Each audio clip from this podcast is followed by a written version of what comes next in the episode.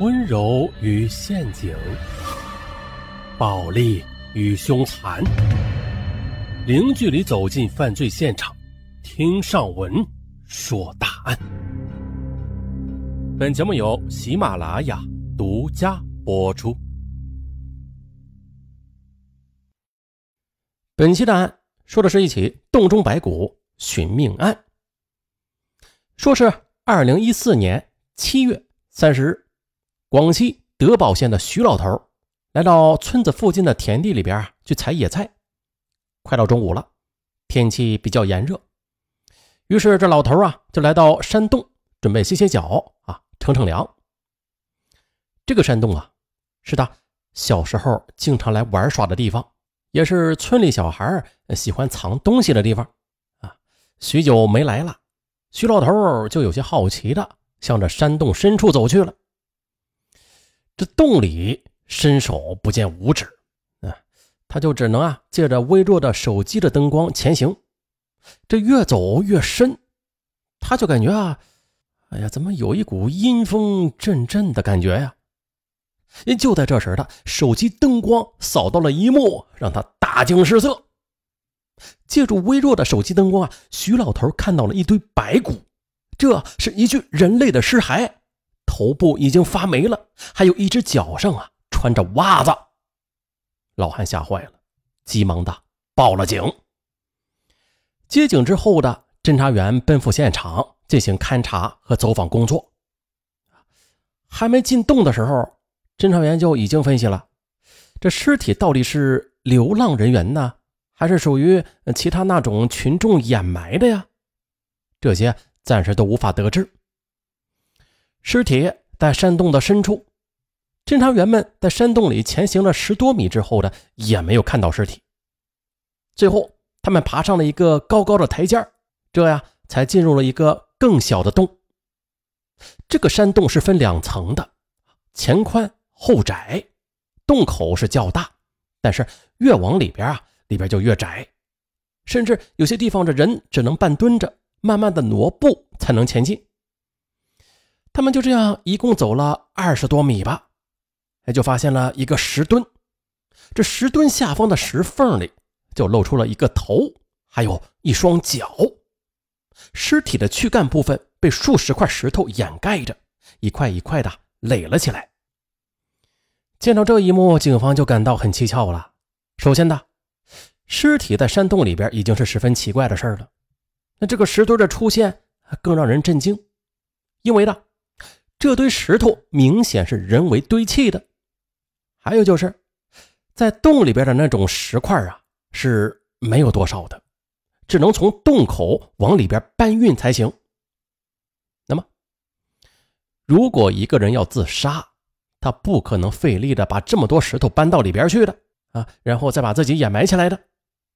那如果是他杀，那么凶手他怎么会这么无聊啊？把这石块堆到尸体上面。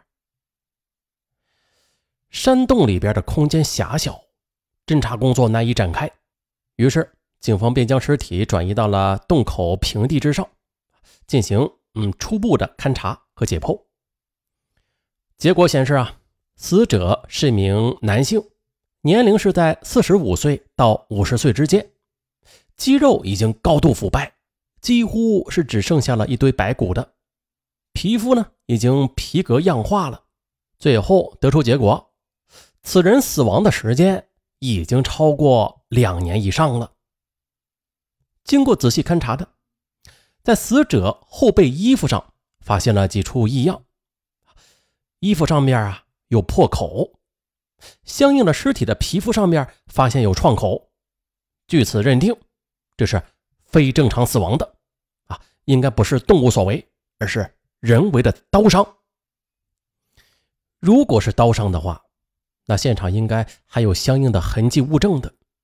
于是又返回山洞里进行了地毯式的搜寻，终于的找到了一个重要的物证，就是半截刀刃。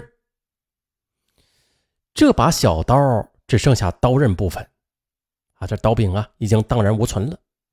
通过刀刃来跟创口进行比对，发现。刀刃跟创口是吻合的，此刀刃呢可以造成这个创口。再就是，尸体的脚上没有穿鞋，整个山洞里也没有找到鞋子，很明显，这里不是第一现场。那么就有几种可能啊：第一，受害人可能在洞口被杀害了，然后凶手把尸体搬到洞里边的；第二，在外边公路上或者其他地方杀了，再搬运过来的。那这就说明了，凶手肯定是对这个山洞比较熟悉的，所以啊，他才会找到这个山洞，从而把尸体放到山洞里边最隐蔽的地方。那如果不是当地人，那么的他是绝对不会知道这个山洞的存在的，也更加不会知道山洞里边呃是可以这么隐蔽的藏尸的。包括很多当地人呢，他们都没有去过山洞的后半段。那么接下来啊，就是。跟我们以往的案件一样啊，先确定尸源，确定被害人的身份。可是，在这个案件上啊，现场可以利用的信息却十分有限。再就是啊，在现场的尸体上边也没有找到什么与身份有关的东西。那么，找到死者的身份就显得尤为重要了。除了尸体，这名男子留下来的只有一串钥匙和一件穿着的衣物。警方发现啊，他穿的是一件西装外套。分析穿着西装外套，那么他肯定不是周围的群众，很可能是一些小商人，或者呃是自己有工作单位的。接着，通过对发现尸体的村屯以及附近村庄进行大规模的摸排，警方了解到近几年失踪的人口信息。不过，在这些信息里边，却没有发现与死者信息相吻合的失踪人员。被害人的身份难以确定，破案就遭遇了瓶颈。那接下来啊，咱们再转换一下场景，再说另外一件事儿。二零一零年十二月三十日，这是一个再普通不过的日子了。但是呢，一个女人的生活却在这一天发生了翻天覆地的变化。这天早上的。赵小兰的丈夫黄云飞这么一大早出门了，从此就再也没有回来过。傍晚时分的，赵小兰拨打电话询问丈夫是否回来吃饭，可是却发现丈夫的手机一直无人接听，一直到了晚上也没有联系上黄云飞。这让赵小兰心里边涌现了一丝不祥的预感。再后来的，赵小兰给丈夫的手机发送了一条短信。可是丈夫却回复说：“呀，在赌场那边赢钱呢，让赵小兰呢不要担心。”然而呢，仔细的阅读了这条短信之后的赵小兰不仅没有丝毫的安慰，反而觉得更加的恐怖起来。为啥呀？原来这条回复的短信跟平时不大一样。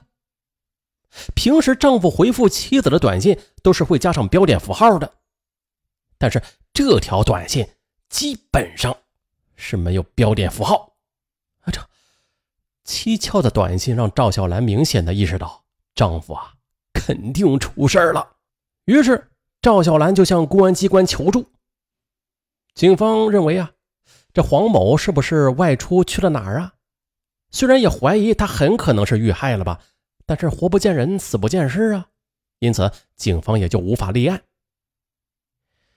失踪的黄云飞是德保县一家信用社的工作人员，他的日常工作就是放贷和收账。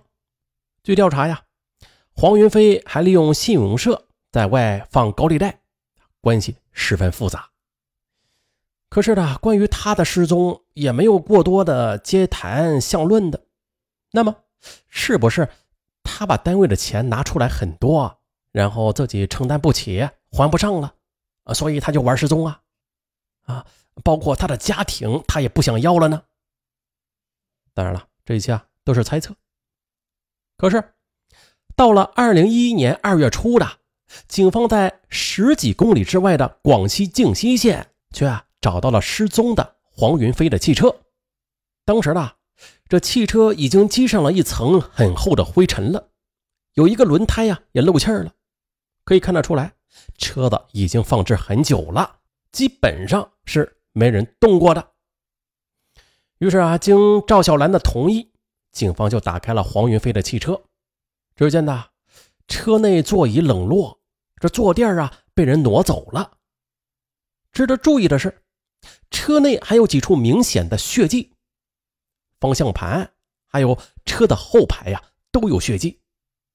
警方第一联想到的就是这些血迹啊，肯定是失踪的黄云飞留下的。可没曾想啊，经过 DNA 的比对之后，就很快的否定了这一推断。车上的血迹啊，是。其他人所留的。